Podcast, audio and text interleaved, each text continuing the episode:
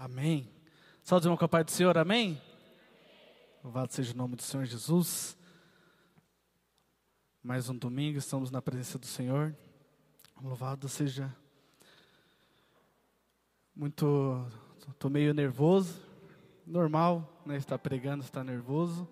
Né, o tema de hoje é um tema um tanto diferente, né? O Deus que destrói sonhos. Quem leu esse livro já?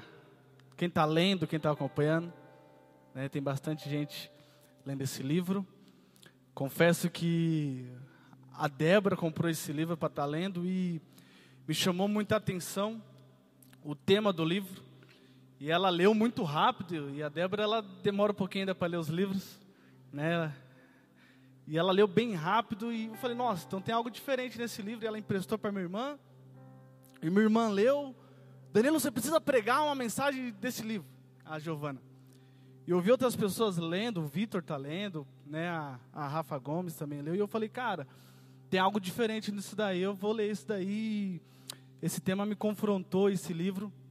Então, eu vou conseguir expor, acho, 5% daquilo que está no livro, mas eu te convido a ler esse livro.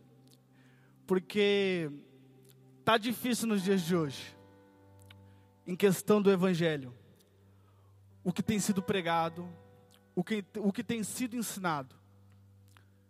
Chegamos em tempos em que Paulo já disse a Timóteo, ele nos alertou, chegará tempo em que as pessoas não suportarão a sã doutrina. Fazendo isso, levantarão líderes para si para que lhe afadem o ego. As pessoas não têm, não têm tido compromisso com a palavra do Senhor. Temos criado um Deus diferente daquele que a Bíblia diz. As pessoas nos dias de hoje têm criado um Deus totalmente contrário que a palavra do Senhor diz. O pastor mandou essa semana, acho que foi anteontem, se não me engano, lá no grupo dos pregadores, aquela Andressa Urach falando sobre o Evangelho. Que coisa terrível aquilo. E sabe o que acontece? É que aqueles que estão pregando contra o evangelho, eles têm visibilidade. Então, que nós possamos nos posicionar e eu vejo que esse livro ele foi muito muito assertivo nas suas palavras, na sua aplicação e vai ser de grande valia para você que, que lê esse livro. Algo que fez muito sentido para mim foi algo que o pastor Diogo disse aqui na reunião de líderes. Eu não sei se foi nessas palavras, mas foi mais ou menos isso que ele disse que temos que parar de se esforçar só para ter mãos levantadas, mas precisamos ter vidas transformadas. A igreja e o culto não tem como só objetivo no final do culto as pessoas levantar a mão e aceitar Jesus. Isso só é a ponta do iceberg. O objetivo da igreja é formar discípulos é que essas pessoas que levantem a mão e aceitem a Jesus continuem na caminhada, se aperfeiçoando, sendo cristãos maduros. Então que a igreja ela possa estar disposta a isso. Não é só uma pregação para que no final do culto você levante a mão e aceite Jesus. E isso seja contabilizado. E o livro ele inicia dizendo quem é Deus para você. Ou quem é o seu Deus. Porque Conforme o tempo tem passado, vários deuses têm sido criados. Tim Keller vai escrever seu livro Deuses Falsos, um dos melhores livros que eu já li. Quantas pessoas têm criado os seus deuses? Quantas pessoas têm criado deuses para si? E em tempos como hoje, há vários deuses sendo apresentados. É aquele Deus que nós cantamos eu, eu quero de volta o que é meu. Então, Deus tem que restituir, porque eu quero de volta aquilo que é meu. O Deus que dá a vitória, o Deus que o abençoador. E ainda mais aquele Deus que a vitória ainda tem que ser com sabor de mel. O Deus que nós cantamos é que vem o teu reino, e eu gosto de cantar vem o teu reino, mas nós deixamos de cantar o que vem depois do vem o teu reino. Seja feita a tua vontade. O Deus que a qual nós somos o ponto fraco dele. Esse é o Deus que tem sido pregado. O Deus que, esse Deus aqui, eu já cultuei esse Deus aqui, aquilo que eu tocar é meu. É só eu determinar. Bem no começo da minha caminhada eu ouvi muito isso. Determina que vai ser seu. Declara que vai ser seu. Coloca a mão, profetiza. Os deuses dos coaches. O Deus que tem que ser formatado. A minha imagem e a minha semelhança. Estamos cultivando o antropocentrismo, aonde tem colocado o homem no centro. Sendo que a Bíblia diz que nós temos que ter o teocentrismo, onde Deus é o centro de todas as coisas. Aonde Ele é soberano em todas as coisas. A partir disso foi que eu entendi que Paulo escreveu aos Romanos, capítulo 11, versículo de número 33. Como são grandes as riquezas, a sabedoria e o conhecimento de Deus. É impossível entendermos as suas decisões e seus caminhos. Paulo está dizendo aos romanos: é impossível entendermos as decisões e os seus caminhos. Pois quem conhece o pensamento do Senhor? Quem sabe o suficiente para aconselhá-lo? Quem lhe deu primeiro alguma coisa para que ele precise depois retribuir? Quem foi que deu algo para Deus que ele precisa, há necessidade que ele tem que te retribuir? Pois todas as coisas vêm dele, existe por meio dele e são para ele. A ele seja toda a glória para sempre. O amém. Então Paulo deixa bem claro: tudo é por ele, para ele são todas as coisas. Então quando eu olho para a minha família, a família não é minha, é dele. Quando eu olho aquilo que eu exerço como vocação, não é por mim, não é meu, é através dele que eu exerço. O meu trabalho não é para a minha glória, não é para aquilo que eu sou, é por ele. Para ele são todas as coisas, então os meus sonhos, aquilo que eu penso, tem que ser dele e por ele. Ele tem que estar no centro das nossas vidas. E quando nós entendemos tudo que nós temos, tem que convergir para a glória de Deus.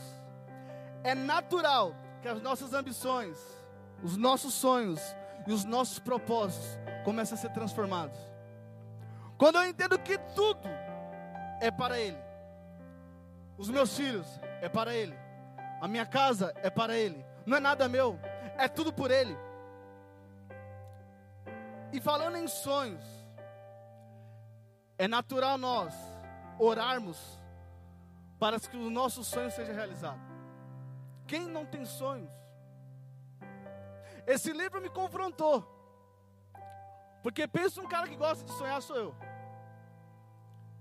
E eu comecei a pensar, será que tudo que eu sonho converge para a glória do Senhor? Será que tudo aquilo que eu almejo, como ser humano que sou, será que tudo tem partido do coração do Senhor? E eu oro para que Deus realize alguns sonhos.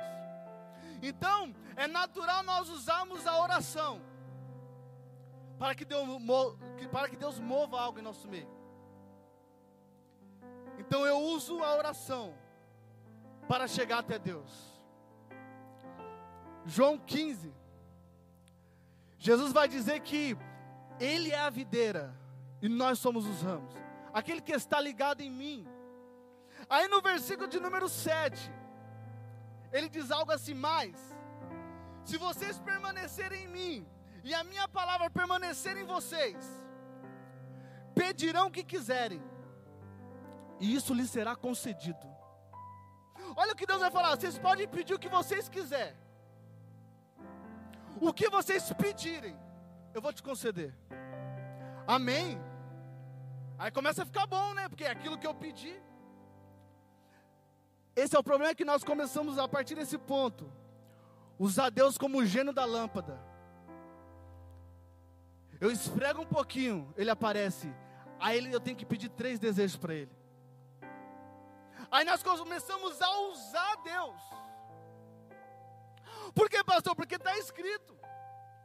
Só pedir o que você quiser, que eu vou te conceder.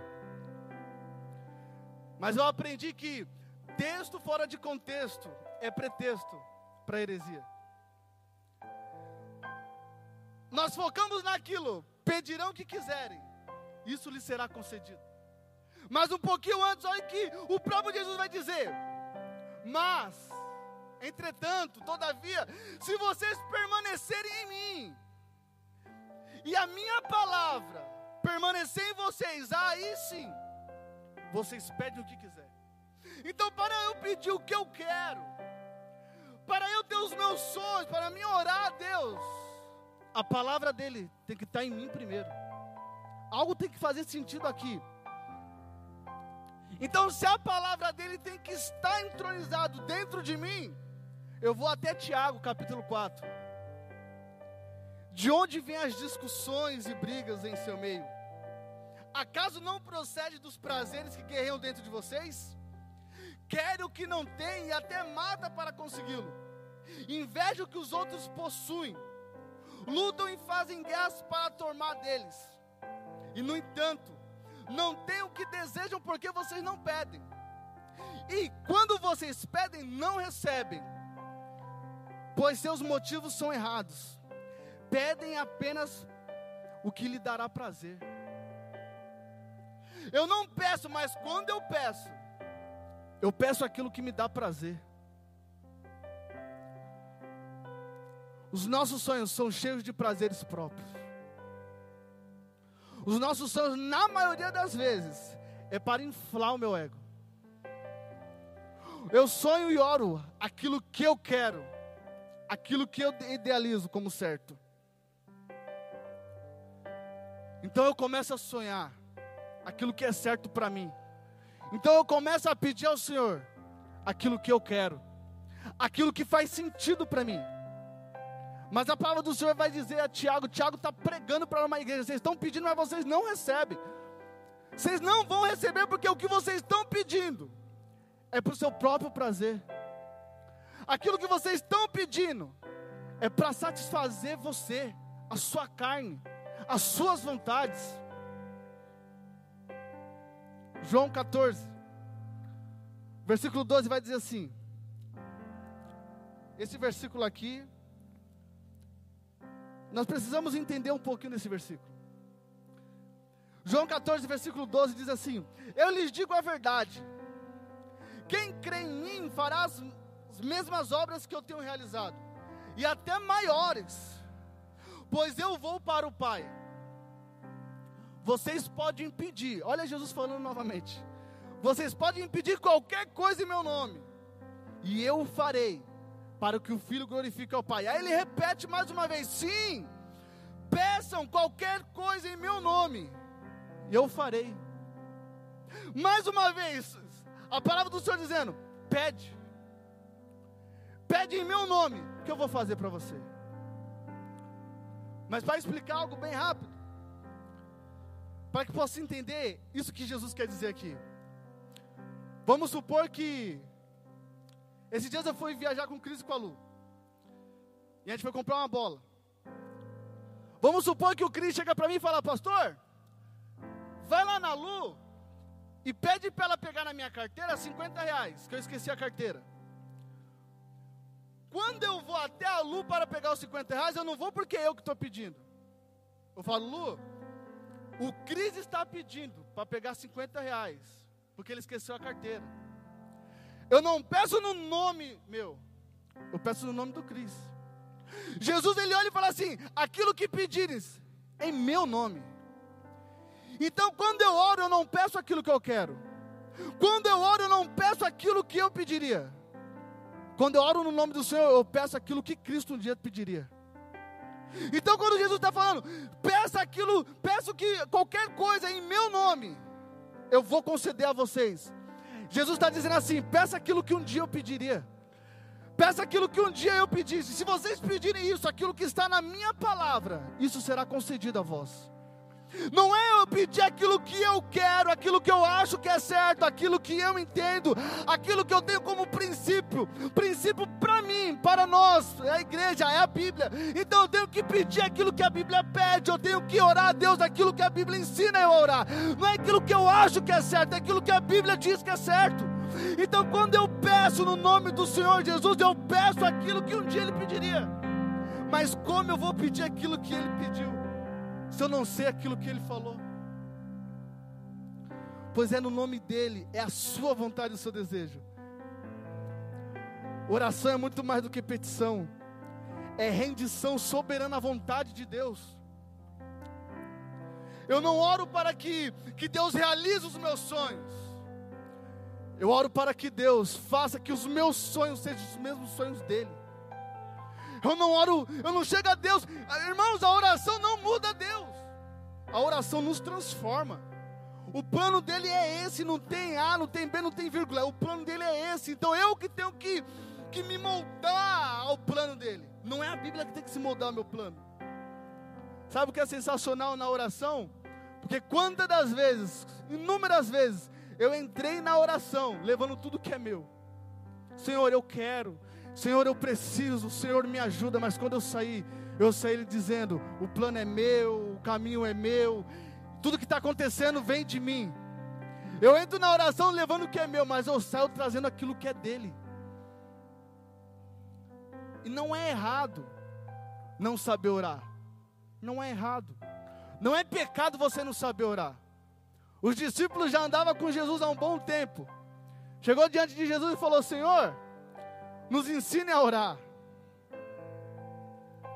Aí a oração que todo mundo ora. Todos os cultos aos domingos nós oramos essa oração. Mateus 6. Aí Jesus vai pegar e vai falar: Portanto, vocês vão orar assim: Pai nosso que estás no céu, santificado seja o teu nome. Isso mexe com os judeus da época. Como assim, Pai? Como assim você vai orar a Deus chamando ele de Pai? Mas sabe o que eu acho mais engraçado? Ainda que pai seja amoroso, carinhoso, pai fala mais não do que sim. Eu convivo com o Mateus e com a Bia. Não, Caleb, não faz isso, Caleb. Para com isso, Caleb. É mais não do que sim. Um pai, ele fala mais não. Ele mais repreende do que fala sim. Imagina se eu fizesse tudo o que eu queria. Imagina se, se eu não ouvisse os nãos dos meus pais. Ele fala, Ele é Pai. E é isso que nós temos cultivado nos dias de hoje. Que Deus ele é um Pai amoroso. É o Pai que realiza os meus sonhos. É o Pai que deixa eu fazer tudo o que eu quero. É o Pai que eu entro na presença da forma que eu quero. Jesus vai dizer, Ele é Pai. Mas santificado ele, ele continua sendo ainda. Santo ainda Ele é. Ele continua, ele é pai. Nós fomos herdeiros, nós somos herdeiros. Herdeiros de Deus, co-herdeiros com Cristo. Mas ele continua sendo santo. Os anjos continuam declarando que ele é santo. Não mudou. Nada mudou. Eu sei que a comunicação mudou, que a geração mudou. É uma geração nova, mas Deus continua sendo santo. E ainda mais eu quero abrir um, pra, um parênteses aqui e continuo. Olha o que 1 Pedro capítulo 1, versículo 15 vai dizer. Agora, porém, sejam santos em tudo que fizerem, como é santo aquele que o chamou. Pois as escrituras dizem: sejam santos, porque eu sou santo. Não basta só eu declarar que Deus é santo, eu tenho que ser santo também. Pastor, mais santo é eu andar com a Bíblia debaixo do braço, colocar um terno e uma gravata? Não. A primeira vez que a palavra santa apareceu na Bíblia foi quando Deus criou tudo e no sábado ele separou o sábado para descansar. No original, quis dizer kadosh, que é santo, que quer dizer separado. Os utensílios do templo, toda vez que os utensílios eles eram consagrados, por exemplo, havia um, um, um, prato no templo, aquele prato ele era consagrado, então aquele prato não servia para mais nada, a não ser ficar no templo. Então o prato era santificado, quer dizer, era separado. Eu consigo ser santo na minha escola, porque eu sou separado. Eu consigo estar lá na beira do campo gritando, vai Vila Garcia. Por quê? Mas eu continuo sendo santo porque eu estou separado naquele ambiente. Então você consegue ser santo por onde você passar. Mas você tem que ser separado, você não se mistura. Você até está lá, mas os seus princípios são diferentes. Você até está lá, mas você é uma pessoa separada. E é notório, é visível quando você enxerga uma pessoa que é separada. Ela até está no meio, mas os princípios não são negociáveis. Então, Pedro diz: seja santo, seja separado, aonde você for, por onde você passar, seja separado. Venha o teu reino, seja feita a tua vontade. Se você ora isso, tenha certeza que Deus vai começar a destruir os seus sonhos, porque você fala: Senhor, seja feita a tua vontade. E por muitas das vezes, na maioria das vezes, os seus sonhos não é a vontade de Deus. Na maioria das vezes, os seus sonhos é só para você e você ora e fala: Senhor, seja feita a sua vontade. Assim na terra como é no céu. Dá-nos hoje o pão para esse dia. E perdoa as nossas dívidas. Assim como eu perdoo os meus devedores. Charles Spurgeon vai dizer que a menos que você perdoe o seu próximo, estará lendo a sua própria, a sua própria sentença de morte ao orar o Pai Nosso. Olha aquilo que você tem orado. Você fala assim: Senhor, perdoa os meus pecados, assim como eu perdoo meus próximos. Então, bem, é, é, é fácil. Se você não perdoa o seu próximo, Deus não tem te perdoado. Então, se você tem algo contra alguém, e você pecou hoje, você falou, Senhor, me perdoa, e você não perdoa o seu próximo, a probabilidade é muito grande. Não, probabilidade não, é certeza. Deus não te perdoa. Porque você ora, Senhor, me perdoa, perdoa as minhas dívidas, assim como eu perdoo meus devedores. E não nos deixe cair em tentação, mas livra-nos do mal, pois teu é o reino, o poder e a glória para sempre.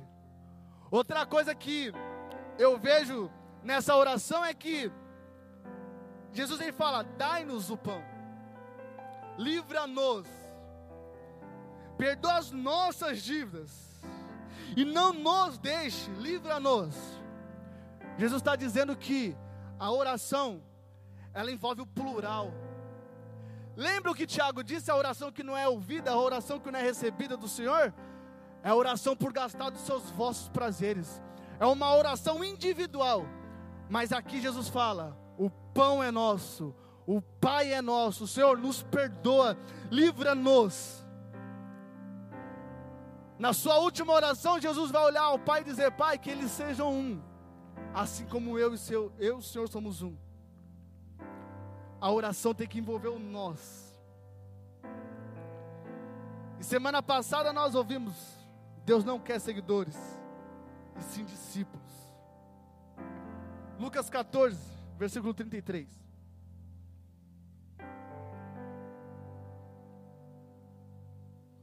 O pastor pregou essa mensagem. Deus não quer seguidores, e sim discípulos. E o que me chamou mais atenção foi o versículo 33. O que mexeu comigo e eu, nas minhas anotações eu rabisquei. Versículo 33 diz assim: da mesma forma, ninguém pode se tornar o meu discípulo sem abrir mão de tudo que possui. Já ouvimos aqui que o reino custa, que o discipulado custa, que a chamada custa, entendemos que ninguém pode se tornar meu discípulo sem abrir mão de tudo que possui, sem deixar tudo para trás. Eu olho para Pedro, no lago de Genezaré. Pedro tem sonhos, Pedro tem família. Pedro ele não está no lago brincando, ele não está curtindo. Pedro não está lá no lago só de caiaque passeando. Pedro estava ali a noite toda, trabalhando. Não pescou nada. Pedro tem a empresa dele, ele é pescador. Tem barco, tem imposto para pagar. Jesus chega. A Bíblia vai dizer que ele vê dois barcos. Jesus escolhe o barco de Pedro. Jesus sabia quem estava escolhendo, tinha um propósito. Joga a rede, Pedro. Ele vai lá e pesca. Pedro, a partir de hoje, você não vai ser mais pescador de peixe, vai ser pescador de homens. Mas, Senhor, e os meus sonhos, os seus sonhos, eu destruí eles hoje, para formar os meus sonhos em você, Pedro. Para construir os meus sonhos em você, Pedro. Pedro, você vai andar comigo. Pedro, eu vou te levantar como ícone da minha igreja.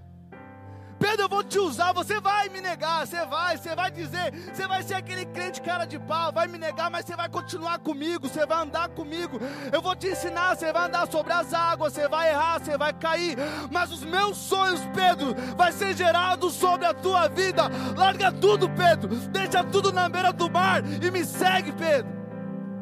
Por quê? Porque não tem como ser discípulo do Senhor sem largar tudo. Se você é discípulo do Senhor e você continua com as mesmas práticas, as mesmas amizades, os mesmos ciclos, os mesmos vícios, você não é discípulo do Senhor.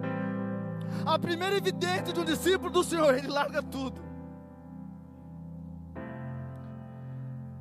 E o que falar de Paulo em caminho de Damasco? Homem influente, respeitado, temido, ele tem um encontro com o Senhor. E ele cai de joelhos. Fica cego. Vai até a rua direita e fica lá. Deus dá uma palavra para Ananias. Ananias? Certo, né? Olha o que o Senhor vai falar para ele. O Senhor, no entanto, disse: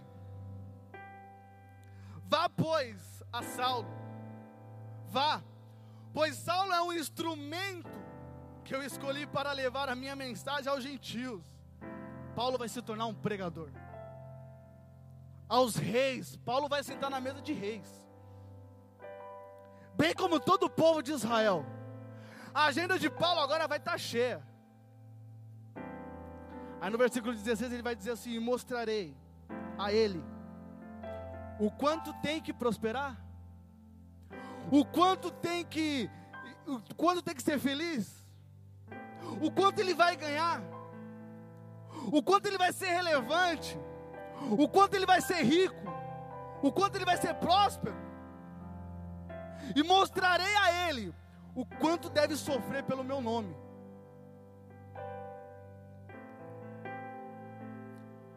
Mas virou normal virar crente hoje. Virar pastor de famoso. E o cara faz o que quiser. E tá tudo normal. E aquele cara se torna discípulo do Senhor. Discípulo é Paulo. Vai fundar a igreja. Vai passar fome, vai passar frio. Há quem diga que todas as orações é respondida da forma que a gente quer. Há quem diga que Deus não rejeita a oração, sendo que Deus rejeitou várias orações de Israel. Só ler Jeremias. Paulo certa vez vai orar ao Senhor, Senhor, tira esse mal de perto de mim. Paulo ele vai clamar ao Senhor. Ele ora, ele clama por três vezes ao Senhor. Esse daqui é o mesmo Paulo que quando Eutico morre, ele ora por Eutico e Eutico ressuscita. É o mesmo Paulo que prega, é o mesmo Paulo que faz discípulos, que pregou para Timóteo, Tito. Paulo ele está clamando ao Senhor, que há um espinho na carne dele. Sabe o que o Senhor fala, Paulo? A minha graça te basta, Paulo. Você não precisa disso, Paulo. Você precisa da minha graça. A minha graça te basta. Pois o meu poder se aperfeiçoa na sua fraqueza, Paulo. Fica tranquilo, nem toda, nem toda oração vai ser respondida da maneira que nós queremos. É do jeito que Deus quer, da forma que Ele quer, porque dele, por Ele, para Ele são todas as coisas. Isso é evangelho. O que passa disso é balela. Aí Paulo ele vai se apresentar em Filipenses capítulo 3, para mim, um dos versículos sensacionais. Toda pregação eu cito ele. Já estou até decorando. Filipenses capítulo 3, versículo 5 diz assim: Fui circuncidado com oito dias de vida. Sou israelita de nascimento, da tribo de Benjamim, um verdadeiro hebreu, era membro dos fariseus, entretanto, obediente à lei judaica. Era tão zeloso que perseguia a igreja E quanto à justiça, cumpria a lei com todo vigor, com todo rigor. Pensava que essas coisas eram valiosas, mas agora as considero insignificantes por causa de Cristo. Paulo também tinha sonhos, mas depois que ele se tornou discípulo, Deus destruiu todos os sonhos dele e começou a gerar sonhos nele. Sim, todas as outras coisas são insignificantes comparada ao ganho inestimável de conhecer a Cristo Jesus. Meu Senhor, por causa dele, deixei de lado todas as coisas e as considero menos que lixo, a fim de poder ganhar a Cristo. Isso é discípulo. Isso é discípulo. O pastor pregou aqui, se você quer ser discípulo. E eu te pergunto de novo: você quer ser um discípulo do Senhor? Mas tem um porém, Deus vai te pedir coisas. Vai custar coisas. E posso te dizer, certamente, alguns sonhos seus serão destruídos. Lucas 14, 27 diz: E se não tomar a sua cruz e me seguir, não pode ser o meu discípulo. Um Deus que destrói sonhos pode soar um tanto estranho. Rodrigo Bibo, que foi o escritor do livro, ele diz que quando ele foi até a, a editora Thomas Edison para publicar o livro, ele falou: Eu não quero que mude a capa, a capa do livro é essa daqui. Eu não quero que mude o tema, porque é algo que Deus tem falado comigo. Ainda que não venda, porque um título desse é difícil vender. E esse sorvete no chão, ele disse que não foi o menino que derrubou, foi Deus que derrubou. Sabe por que só estranho isso, nossos ouvidos? Um Deus que destrói sonhos? Porque nós estamos acostumados a um Deus que faz tudo que a gente pede. Um Deus que está disposto a te atender. Um Deus que está disposto a, a, a, te fazer grandes coisas. É um Deus que vai te restaurar, um Deus que vai te dar é isso que nós estamos acostumados no século 21 a ouvir, cara. Por isso sou estranho. E para mim, eu falo que foi para mim, um Deus que destrói sonhos. Nossa, que negócio pesado de ouvir. E a gente acha porque somos boas pessoas. Eu vou para o culto todo domingo com a minha família. Eu participo na igreja, eu sou boa pessoa. Eu não mato, eu não roubo ninguém, eu não faço, eu, eu, eu trabalho certinho. Então Deus, Ele é obrigado a me dar. Deus, Ele é obrigado a, me, a, a fazer o que eu quero, o que eu bem entendo. Isaías 64, 6 diz: Estamos todos impuros por causa do nosso pecado. Quando mostramos nossos atos de justiça, não passa como trapo de imundícia. Como as folhas das árvores murchamos e caímos. Os nossos pecados nos levam embora como vento. Isaías está dizendo: nossos trapo, nossas obras de justiça é como trapo de imundícia, não vale de nada.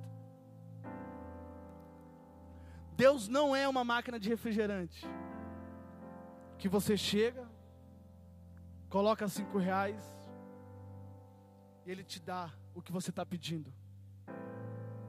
Os nossos esforços não compram Deus. Você pode fazer o que você bem quiser. Você pode pegar suas coisas e doar. Os seus esforços não compra Deus. C.S. Lewis, no, no, no, livro As Crônicas de Nárnia, ele vai dizer a Aslan, né? Que Aslan ele é um ser indomesticável. É uma alegoria para dizer, ele diz que o Aslan é representado como Deus. Deus ele é um ser indomesticável. Mas sabe por que nós sofremos com isso? Osés vai deixar a receita, porque o povo sofre. Oséias 4, versículo 5 diz: O meu povo está sendo destruído, porque não me conhece. Porque vocês, sacerdotes, não querem me conhecer. Eu não os conhecerei como os meus sacerdotes, porque se esqueceram da lei do seu Deus, e eu me esquecerei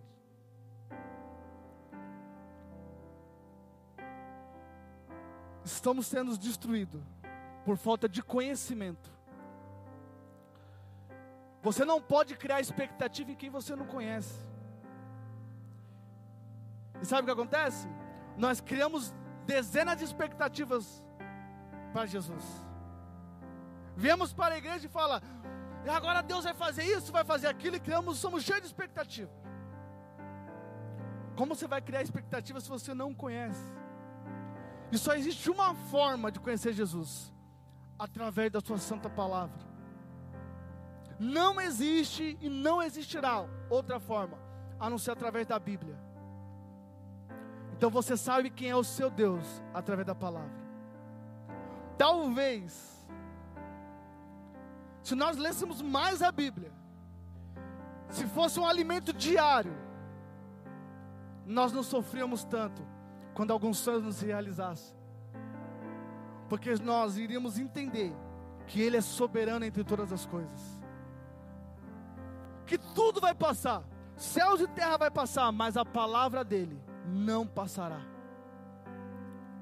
A palavra dele é imutável. Isso daqui vai permanecer. Reinos vão passar, pessoas vão passar, ideologias vão passar.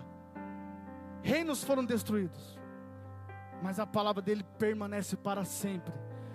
Se há uma forma de você orar a Deus de forma certa, é através dessa palavra. Se há uma forma de você conhecer a Deus, é através dessa palavra.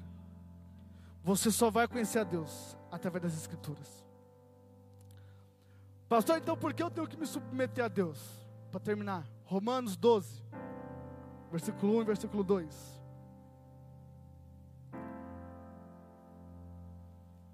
Porque Deus destrói os meus sonhos.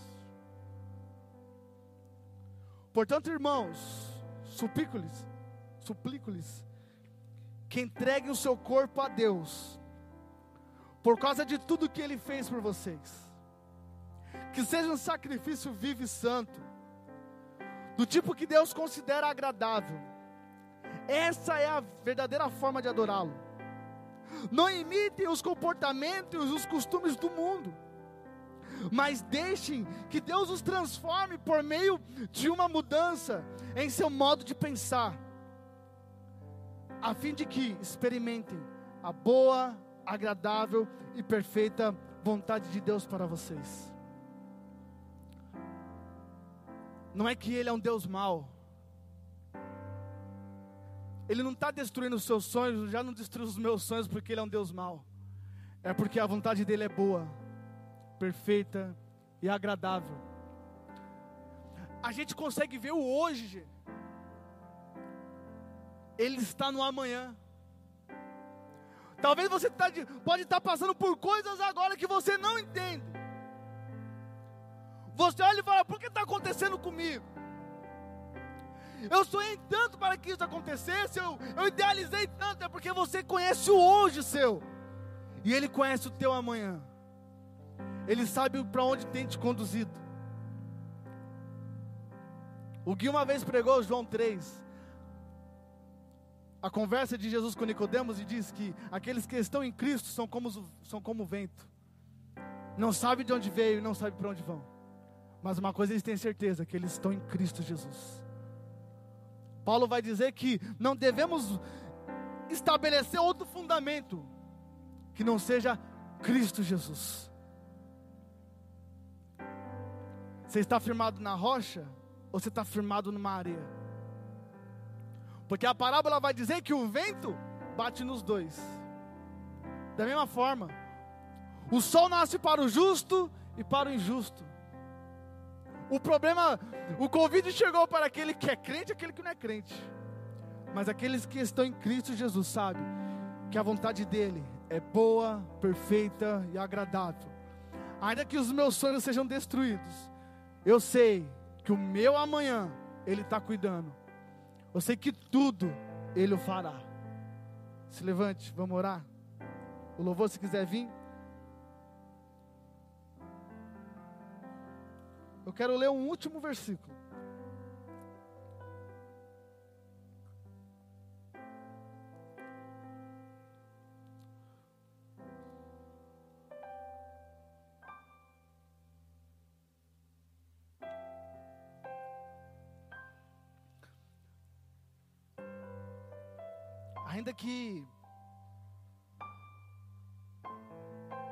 Fiquei assustado essa semana por tudo que tem acontecido. Vendo algumas pessoas falando sobre o evangelho que não tem, pessoa não tem base nenhuma para falar.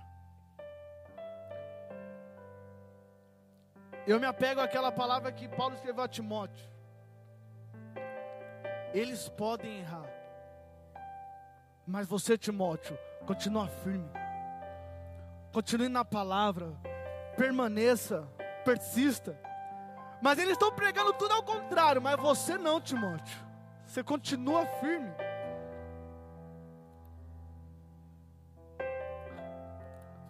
Romanos capítulo 7, versículo 18. Paulo ele é muito sincero a escrever isso.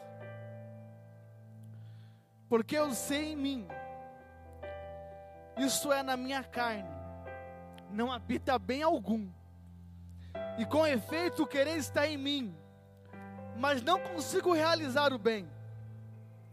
Porque não faço o bem que quero, mas o mal que eu não quero, esse eu faço. Ora, se eu faço o que não quero, já o não faço eu, mas o pecado que habita em mim. Acho então essa lei em mim, que quando quero fazer o bem, o mal está comigo. Quando a Bíblia diz que maldito é o homem que confia no homem, não é eu confiar no meu próximo, não quer dizer isso. Quer dizer quando eu confio em mim mesmo, dos meus sonhos, nos meus desejos. Aí eu entendo o que Paulo diz. Porque o bem que eu deveria fazer eu não faço. Porque o pecado ainda habita em mim. O coração do homem é enganoso. Você ore a Deus falando: Senhor, eu quero a Sua direção, Pai. O que tem em mim é mal. Eu não tenho obra de justiça em mim. E ainda que eu tenha, não passa como trapo de imundícia, mas o Senhor continua sendo santo. Isso é a maravilha da graça, porque nós somos pecadores, mas Ele continua nos ouvindo. Nós somos pecadores, mas Ele continua ainda sendo nosso Deus. A graça ainda continua nos alcançando. Essa é a mensagem da cruz, pecadores, mas que tem um encontro com Deus, que tem a oportunidade de ser chamado filhos de Deus. Não confie em seus desejos, não confie nas suas vontades. Confie que Deus está fazendo melhor para a tua vida. Ainda que você não entenda, ainda que você olhe e fala, eu não sei porque isso está acontecendo comigo. Deus tem o controle de tudo. Feche seus olhos, vamos orar. Pai, ainda que o Senhor Destrua algum dos nossos sonhos, que a sua vontade prevaleça. Pai, ainda que aquilo que eu quero não aconteça, Senhor Jesus. Como Paulo ainda orou e ele não teve aquilo que ele queria, Senhor Jesus, que a tua graça ela nos basta nessa noite, Senhor. Deus, que nós possamos lutar contra esse evangelho que tem sido pregado aí fora. Um Deus coach, um Deus que dá alta ajuda, Pai. Nós precisamos da ajuda do alto. Nós precisamos da tua presença, Senhor Jesus. A tua graça ela nos basta, o teu amor, ele nos aperfeiçoa, Senhor Jesus. Deus nos tira os prazeres deste mundo, Pai. Os sonhos que não converte para a tua glória, arranca do nosso coração. Somos tão pequenos, tão terrenos, tão pecadores, papai querido, somos tão pó e precisamos de Ti, Deus, precisamos do Teu amor. Pai, precisamos ter a Sua mente, Senhor Jesus. Renova a nossa mente, renova o nosso coração, Deus. Não queremos só mãos levantadas, queremos corações transformados. Ó oh Deus, nos ajuda, Pai nos ajuda, Senhor Jesus, pois muitas das vezes ficamos confusos, muitas das vezes não sabemos nem orar, nem pedir ao Senhor. Deus nos tira o medo, nos tira o medo, Pai, e nos faz pisar sem ter chão. Pai, que nos ajuda a ter fé, nos aumente a fé, Pai, para que possamos viver os teus propósitos vida dessa igreja. A tua vontade prevaleça dentro da tua igreja, Senhor Jesus. Que o Senhor reine entre nós, Pai, pois tu és santo e o Senhor merece ser adorado. Toda honra, toda glória tem que ser dada a ti, Jesus, somente a ti, Jesus. Que os deuses dos nossos corações, os deuses que nós temos criado, Senhor Jesus, possam ser lançados por terra. Ainda que nos doa, ainda que nos doa, Senhor Jesus, te servir. A tua palavra diz que o seu fardo ele é leve, o teu jugo ele é suave. Mesmo sendo leve, ainda há um fardo. Mesmo sendo o Senhor ainda há um jugo, Pai, mas o Senhor nos dá graça para carregar, para caminhar, vencendo todos os dias. E ainda que a figueira não floresça, ainda que não haja fruto na vida, ainda que a gente não haja, não veja, Pai, um futuro melhor. Todavia, eu me alegrarei no Deus da minha vida, no Deus da minha salvação, no Deus da minha alma. Deus, se revele a nós como os Deus das Escrituras, Senhor Jesus. Pai, não queremos o Deus de achismo, o Deus que tem sido pregado aí fora. Deus, queremos o Deus da Escritura, Senhor Jesus. Nos molda conforme a tua palavra, conforme o teu querer. Que prevaleça a tua vontade em nós, Senhor Jesus. Os teus sonhos sejam os nossos sonhos. Em nome de Jesus. E as palmas louvam o nome do Senhor. Amém.